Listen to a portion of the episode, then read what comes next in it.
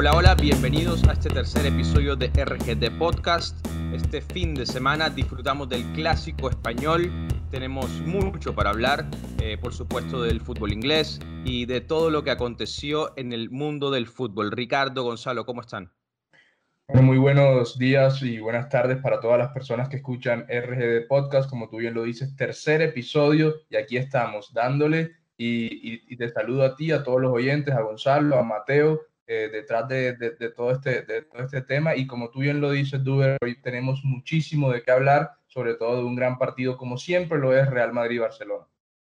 Menudo aredito el que tenemos, muchachos, así que eh, el saludo, por supuesto, para ustedes, para ustedes y vamos a comenzar este programa que realmente tiene mucha pinta. Y sí, porque la verdad no había, no había otra manera de comenzar sino hablando del clásico español, victoria del Real Madrid, 1-3 en el Camp Nou.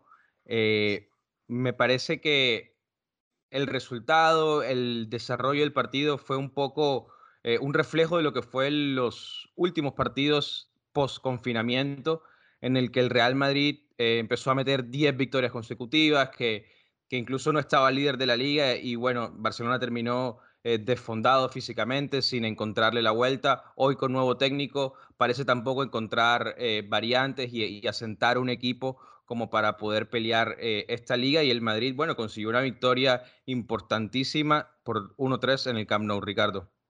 Bueno, yo antes que hablar de y analizar el juego como tal, quiero decir que muchas personas estaban diciendo, y no sé si a ustedes les pasó igual, que el clásico era el, el, más descafeinado de los últimos años, que no estaba ya eh, Cristiano Ronaldo, que son los peores Barcelona y Real Madrid de los últimos años, que eh, se jugaba sin público. Y si bien todo eso es cierto, creo que un, un Real Madrid-Barcelona es uno de los partidos más importantes del mundo precisamente porque son más de 100 años de historia que tiene este, este enfrentamiento, esta rivalidad. Entonces, eh, así, así hayan pasado todos esos elementos que dije anteriormente, un Real Madrid-Barcelona da muchísimas emociones eh, estén los jugadores que estén por la rivalidad histórica que hay entre, entre ambos clubes, además también eh, una rivalidad cultural entre, entre ambas ciudades. Entonces creo que eh, eso, eso habló mucho durante el partido. la gente creo que esperaba un, partido sin muchos goles y, hubo cuatro. entonces creo que eso habla así solo de un partido que siempre, siempre da mucho de qué hablar. Y ya analizando el juego como tal, un primer tiempo muy parejo, muy parejo tanto Real Madrid como Barcelona eh, estaban iguales en, temas estadísticos, en tema de posesión de balón, en tema de llegadas, tanto Courtois como Neto, eh, muy importantes en las atajadas a, por ejemplo, Benzema, Messi, la, la, atajada del belga a, Lionel es impresionante cómo le adivina eh, lo, que, lo que quiere hacer.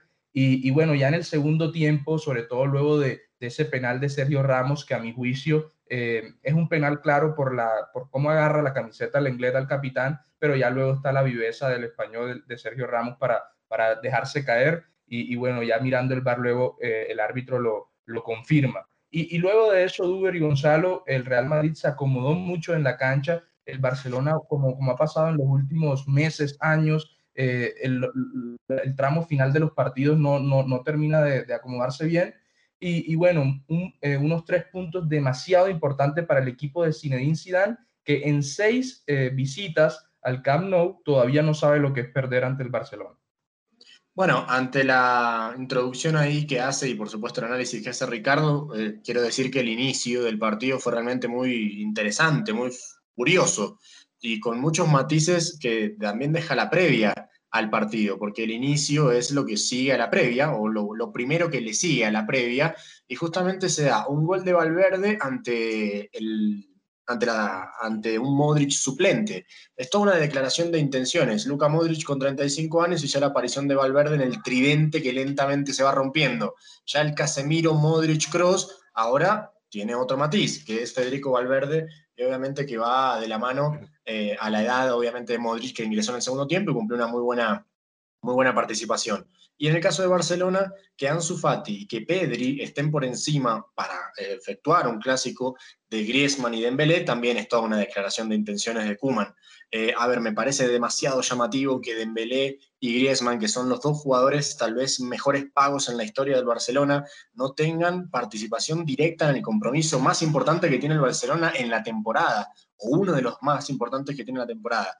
Entonces, a partir de allí, inició un partido matizado desde la previa con Valverde por encima de Modric, que obviamente Valverde ya venía jugando y ya viene jugando de gran manera en el equipo. Eh, y en el caso de Ansu Fati, que obviamente está proyectándose como una de las grandes figuras del futuro sin ningún lugar a dudas. Y después, si coincido con Ricardo, un primer tiempo muy parejo, donde Messi tuvo destellos espectaculares, jugando más como enganche, mientras que Real Madrid también cumplió una muy buena primera etapa. Eh, me parece que a pesar de que, de que a Zidane se le castiga por demás, que no es un entrenador, que no es una estratega de élite, que simplemente por su recorrido como jugador está dirigiendo al Real Madrid y demás. Además de los títulos marcados que ya están y quedarán siempre en el palmarés, me parece que se dio el lado más interventor de Zinedine Zidane, eh, sacando a Nacho cuando era necesario, poniendo a Vázquez y Vázquez cumpliéndole en todo el partido, empezando a taponar las subidas de Alba, que eran lo más importante de Barcelona en el primer tiempo y que en el segundo tiempo no pudo descifrar ya con una ayuda también mayor de, Asensio. Así que se vio un costado muy interventor de Zidane que habla a claras cuentas de lo buena estratega que es. Coincido, la verdad es que incluso poner a Valverde por encima de, de Luka Modric eh, habla bien del DT y creo que en el, en, el, en el desarrollo de la jugada del gol creo que se vio claro de lo que quería hacer. Benzema a veces se tiraba un poco atrás, fue el que le, el que le abrió el camino a que Valverde eh, rompiera líneas y que finalmente marcara el gol. Pero a mí lo, lo, que más me llamó la atención y lo que me pareció más valorable dentro de este equipo es la, la capitanía y el liderazgo que tiene Sergio Ramos en la saga central del Barcelona. Más allá del penal que él mismo generó y que él mismo convirtió, eh, y que incluso en la semana en Champions eh, se, Rafael Barán se vio que, o quedó bastante expuesto por la, por la ausencia de, Sergio Ramos.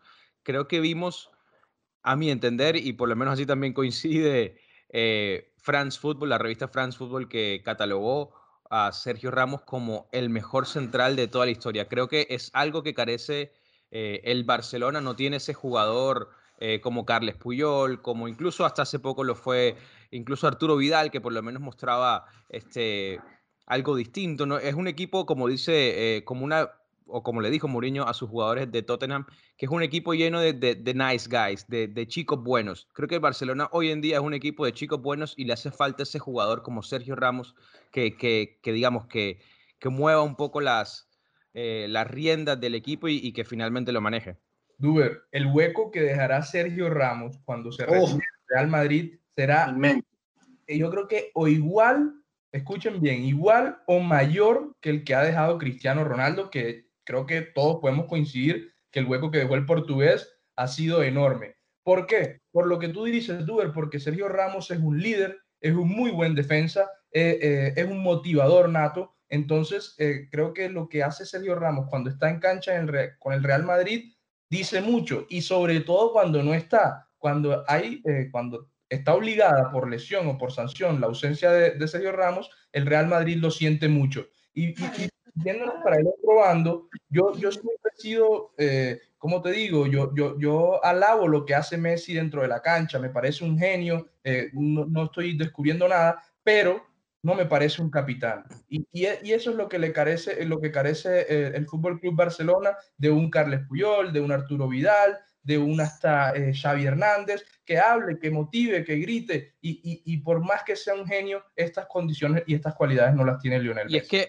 hoy los líderes del vestuario del Barcelona son Messi, Sergio Busquets, Gerard Piqué y Jordi Alba. De pronto Ter Stegen también viene un poco más, más, más atrás, pero no, no, no tiene ese jugador como Sergio Ramos que, que represente la identidad de, del equipo y que sea el que, el que, bueno, el que, el que lidere en definitiva la, eh, al, al, a todos los jugadores. Bueno, pero una cosa también hablar y otra cosa es jugar, ¿no? Más allá de que las dos son importantes, a veces hay jugadores que reúnen las dos y otras veces uno tiene una y otro tiene otra. A veces hablar de más, ser líder, no indica que seas un buen futbolista.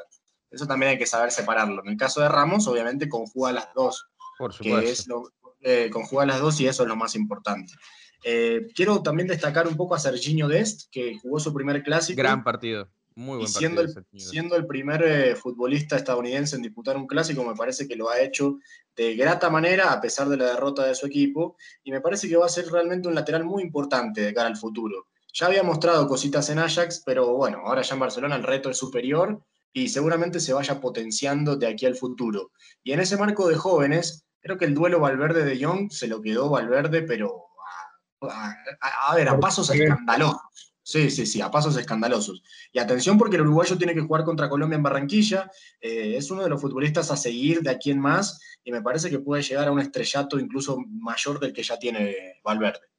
Sí, De, Jong es un, es un, muy buen jugador. Creo que todavía está incómodo. No sé eh, se superponen un poco entre él y Sergio Busquets. Sergio Busquets es un jugador que ha estado acostumbrado a jugar en el Barcelona como único cinco del equipo y él se siente incómodo con De Jong de lado. De Jong tampoco encuentra, encuentra su mejor momento, más allá de que, de que Koeman le ha dado más continuidad. Pero, pero sí, Valverde la verdad es que es un jugador de ida y vuelta. Eh, Máquina. sí, tiene, muy buenas coberturas. Eh, es un jugador muy completo. Eh, hablando sobre, sobre ese doble pivote eh, de John Busquets, estaba leyendo hoy precisamente al maestro Ramón Besa, el director de deportes del periódico El País, y, él decía, en Barcelona, en el equipo, históricamente, el doble pivote no ha funcionado. Y, eso, y eso puede dar un indicio de por qué eh, tanto Sergio Busquets como Frankie de Jong están chocando tanto y ninguno a la hora de la verdad pesa, más allá de algunos apartes eh, muy específicos en el que De Jong brilla con un pase, Busquets igual. Eh, creo que es, es, algo que debe eh, replantear el técnico holandés con ese 4-2-3-1 con el que está empezando. Y otro apunte del partido, antes de que, antes de que pasemos a otro tema. yo creo que ya la, el ciclo Marcelo en el Real Madrid cumplió. Lo que está haciendo Ferland Mendy como lateral izquierdo, tanto en defensa como en ataque, eh, creo que con el nivel sobre todo que está mostrando el gran lateral brasileño, uno de los mejores de la historia, creo que como Roberto Carlos ya su ciclo cumplió y Fernando Mendy tiene que jugar siempre eh, cuando esté eh, al 100% de su condición física. Y hablando de, cinco, de ciclos cumplidos, también, a ver, a mí no me gusta retirar jugadores, ni mucho menos, pero la verdad que el rendimiento de Busquets es para pensar en que pronto también podría buscar nuevos aires porque Busquets es un eximio pasador, es uno de los mejores pasadores de la historia del Barcelona, pero su trabajo sin pelotas se nota demasiado y eso repercute en total magnitud en el equipo. Sí, la verdad es que fue un partido eh, que deja fortalecido al Real Madrid. Creo que Kuman se trajo para, bueno, para dar ese revolcón en el vestuario, para cambiarle la cara al equipo pero no, no sé qué tan bien parado quede después de este, este resultado. Falta mucha tela por cortar. Eh, la liga recién comienza, pero creo que queda mucho mejor parado el Real Madrid después de esta victoria, más allá de que incluso los dos o ninguno de los dos arrancó como líder de esta, en este clásico, cosa que no sucedía desde el 2007, si no me equivoco. Eh, un partido que creo que Messi termina marcando un hat-trick, que mete gol Ruth Van Nistelrooy también, así que una liga un poco atípica en el comienzo, pero Real Madrid por lo menos empieza a sentarse un poco más después de esta, victoria y seguramente va a marcar un poco el, destino de cada uno.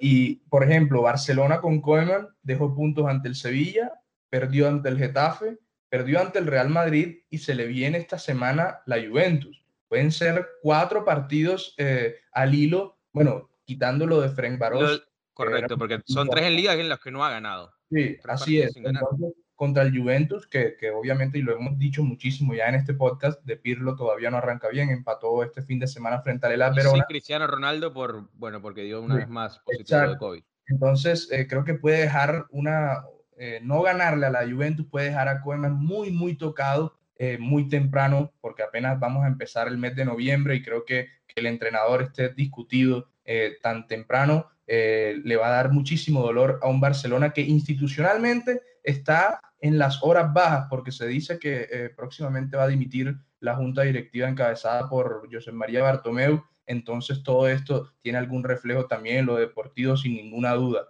Eh, el Real Madrid está fortalecido, si es verdad, luego de, dos derrotas eh, contra el Cádiz y contra el Shakhtar. En este momento lidera la liga el Real, la Real Sociedad. Entonces creo que si el Madrid juega con la intensidad, con las ganas, con la motivación y, con el eh, poderío ofensivo que tuvo frente al Barcelona, creo que poco a poco puede ir recuperando su nivel. Cierro con Barcelona eh, una, ya una reflexión final que es crisis institucional, saber que Messi se va a ir a fin de, temporada, o sea, lidiar con eso durante toda esta temporada, en donde Messi seguramente se vaya del club. Referentes históricos como Piqué y Busquets, que están en un rendimiento, digamos, mediano, tirando abajo. La aparición de quien debe ser la manija del futuro todavía no es consistente, Frankie de Jong, y jugadores que se ha pagado más de 150 millones de euros, como Coutinho, Dembélé y Griezmann, tienen un papel menor en el equipo. O sea, la situación de Barcelona no puede ser más caótica, eh, no, puede caer más bajo realmente. Bueno, y tenemos que pasar eh, de liga, nos vamos para Inglaterra, la Premier League, la mejor del mundo, con un Southampton 2, Everton 0. Estuvo James eh, Rodríguez como titular después de todos los rumores y de esa declaración de Carlo Ancelotti donde no, no estaba muy seguro si el colombiano iba a empezar. Estuvo también Jerry Mina. Eh, y quiero preguntarle a Gonza, ¿cómo lo viste y qué te parece eh, de, luego del arranque tan bueno que tuvo el Everton, verse tan mal y que el Southampton haya hecho ver tan mal al colombiano? Bueno, Southampton es uno de los equipos realmente más serios también, hay que decirlo, de la, de la Premier League, a pesar de que no tenga un nombre o un cartel determinante como el Big Six y como obviamente Everton o hasta el mismo Wolverhampton en los últimos años, la verdad que el Southampton es uno de los equipos más serios, apostando a un entrenador alemán como Hasenhotel, que también es uno de los técnicos dignos de la, de la vertiente y de la escuela alemana que actualmente está reinando en el fútbol eh, actual. Entonces me parece que eh, no era un rival sencillo, a priori en el papel, tal vez por el desconocimiento de muchos creían que sí lo era, pero la verdad que no. Eh, y me parece que tuvo bajas muy importantes el Everton, lo cual me hace pensar eh, que hay solamente un esquema o un sistema como tal, un modelo de juego y una idea, una propuesta diseñada para 11 jugadores y que cuando falta uno, entonces su reemplazo hace decaer al equipo.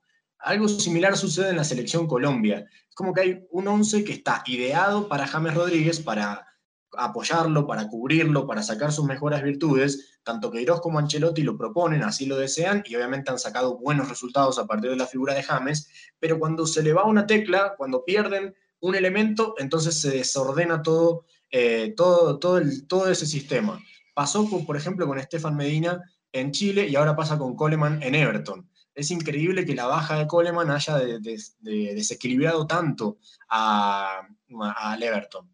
Y en ataque también lo sufrieron, porque Richardson tampoco pudo estar por, expulsión. y, el partido, del reemplazante que fue Alex Iwobi fue insufrible. O sea, estuvo muy mal el nigeriano. Y, y, Gonza, hablando de la, baja de Coleman, el que lo tuvo que reemplazar es el, el nuevo fichaje Godfrey, que es defensor central y tuvo que improvisarse como lateral derecho. Entonces, como bien lo dices, eh, se notó un poco incómodo en esa posición y, el Southampton llegó con muchísima fuerza en el ataque. Y, bueno, ya lo dijo Duber, eh, al, que hacía referencia también era a Richarlison, eh, y, y, por lo menos cuando todos están desconectados y sobre todo el colombiano, sobre todo James, que sí se le veía un poco tocado con esa lesión en el muslo, esa molestia en el muslo, el Everton lo sufre y mucho.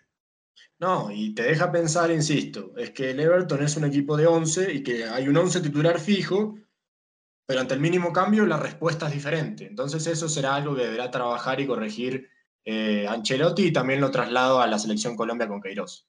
Es que eso tiene que ver también con que es un equipo limitado, no, no es un equipo que, que tenga muchísimo recambio. Y sí, es un equipo que no tiene muchísimo recambio en cada una de sus posiciones. Yo creo que es la séptima, es la séptima mejor nómina de, después del Big Six, la mejor nómina es la del Everton. Y creo que hasta tiene dos jugadores por puesto. El problema es que los titulares son muy titulares y los suplentes, bueno, son los suplentes. Y sí, también puede ser. Sí, puede ser, puede ser y coincido, porque por ejemplo, eh, Ben Godfrey, que como dijo Ricardo, es central en Norwich City, jugaba como central, y cuando ingresó en el partido pasado, que ingresó también como lateral, demostró que o, le, pasó lo que le pasa a muchos jugadores cuando están muy acostumbrados a jugar en cierta posición, porque su posición natural se, se o tendía a meterse a, la posición a la que, en la que normalmente juega. Es decir, en este caso, cuando estaba en el lateral derecho se centralizaba muchísimo y dejaba muy descubierta ese, esa banda y le comía mucho la espalda. Sucedió en el partido anterior con Everton. Eh, en este estuvo un poco más, más aplicado eh, y un poco más, digamos, mantuvo más su posición para justamente evitar eso pero como dice, como dice Gonzalo, los suplentes son los suplentes y, bueno, hoy, esta vez lo, sufrió el Everton. Creo que James también eh, sufrió su, desgaste físico, la molestia que tenía. En los últimos minutos estuvo deambulando un poco por, por, todo, el, por todo el campo y también golpeado porque, bueno, ya, ya, ya el partido estaba un poco definido eh, con, los dos goles de Southampton. Pero muchachos, ojo, y no es una excusa, es que esto es la Premier League. La Premier League no es que tú porque hayas empezado cinco partidos, los primeros cinco partidos sin derrota, eh, jugando muy bien, haciendo goles, eh, significa que vas a ganarlo todo o que te va a ir muy bien los 38 jornadas. No es así. Eh, puede sonar un lugar común, pero es que te vas a encontrar a menudo con equipos como, como el Southampton de, de de Hotel, como lo dice Gonzalo, un equipo muy serio, ordenado tácticamente, que ataca muy bien y, hay partidos en que va a ver, se va a ver mal el equipo, a menos de que te llames Liverpool de Georgian Club, que es una máquina, o que te llames Manchester City de Guardiola, que en este momento no está pasando por su mejor momento, pero que igual son equipos extremadamente eh, efectivos, extremadamente resultadistas. Y no nos no, no, no, digamos mentiras, el Everton de Ancelotti, por más de que haya sumado a James, por más que haya sumado a, Alan, que se hizo un, buen partido entre la derrota, a Ducuré, no lo es. El, el Everton, como, por tener una buena nómina, no significa que sea entre las mejores y que no vaya a dejarse puntos. Sí lo va a hacer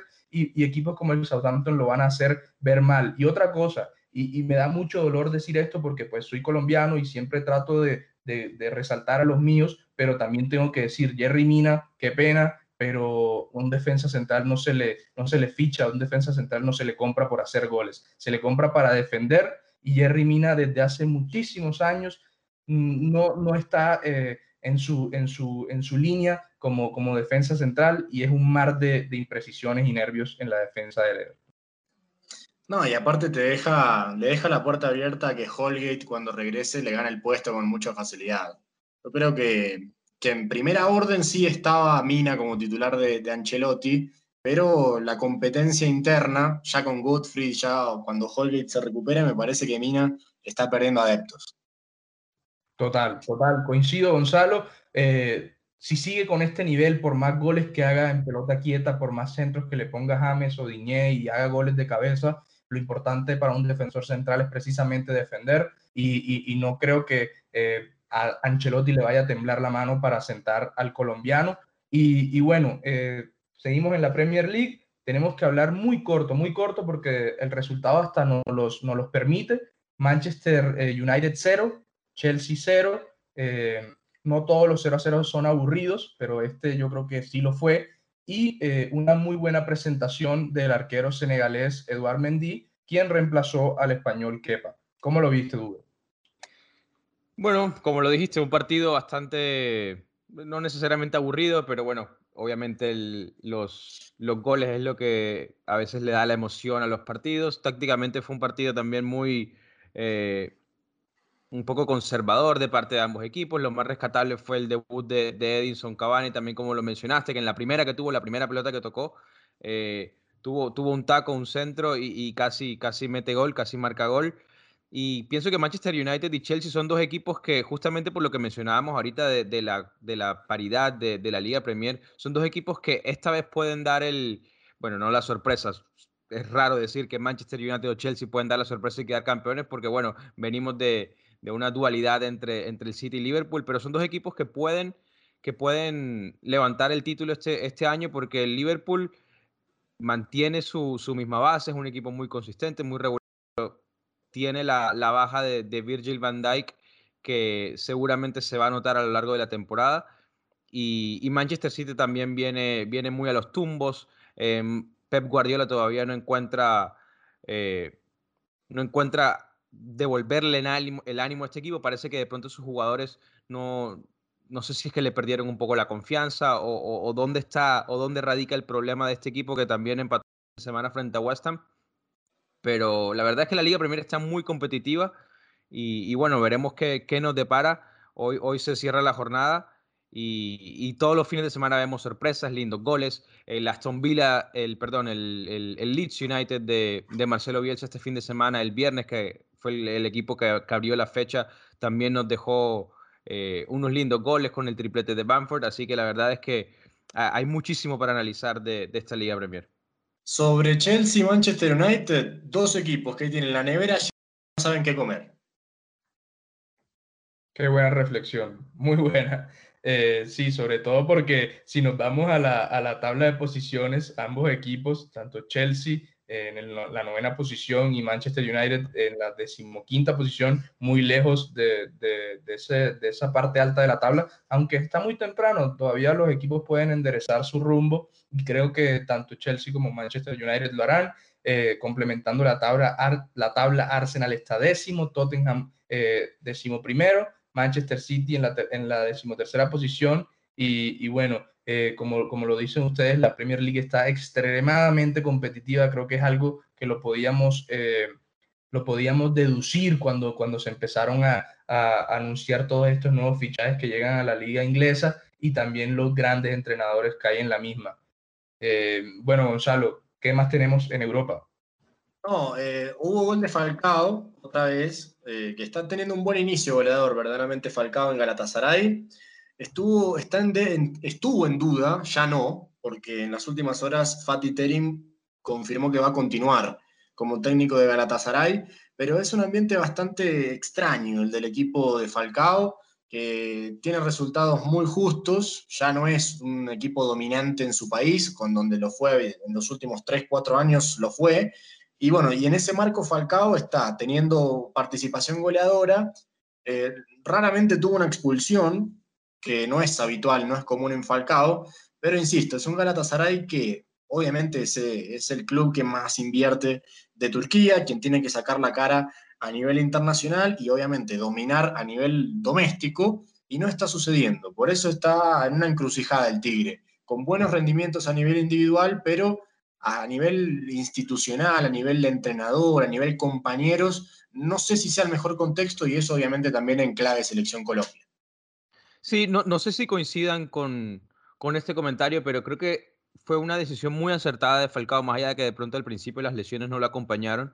Eh, lógicamente también por, su edad, es un jugador veterano que, que bueno, está más cerca de, de, de, dejar de, ser de dejar de ser jugador de fútbol que otra cosa, pero creo que fue una decisión acertada irse al, al, Galatasaray porque es un equipo que no deja de ser competitivo en una liga que de pronto no lo es tanto y de alguna manera así él empieza a dosificar su, su, estado físico, de pronto elegir mejor ciertas batallas y mantenerse vigente porque sigue marcando goles, cada vez que va a la selección sigue rindiendo, sigue siendo el capitán, así más allá de que de pronto Queiroz no lo, no lo puso titular en los últimos dos partidos, pero, pero es un jugador que, que digamos, me parece que tomó una decisión muy acertada a, irse al equipo de, de, Galatasaray.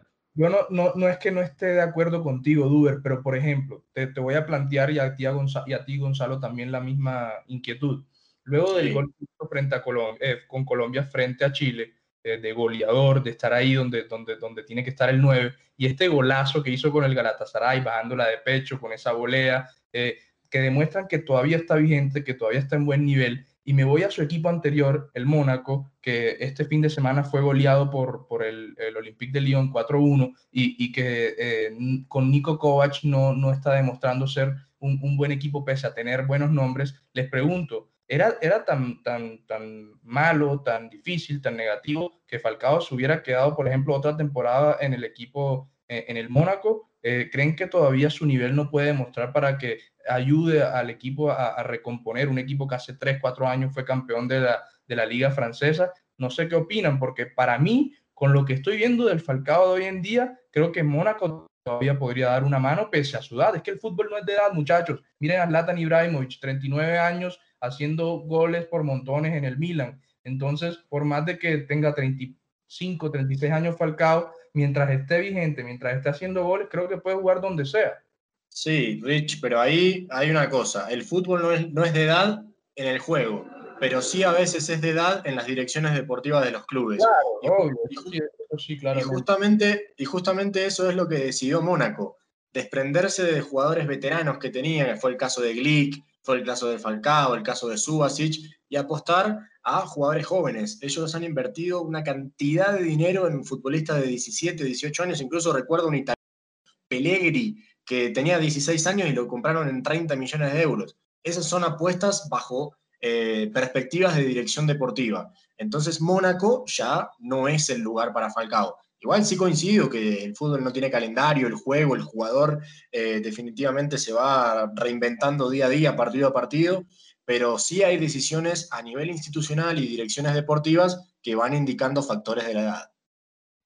Sí, a, eso le sumo que el fútbol no solo tampoco se juega con, con la edad, sino también muchísimo y quizá en un porcentaje mucho más alto con la cabeza.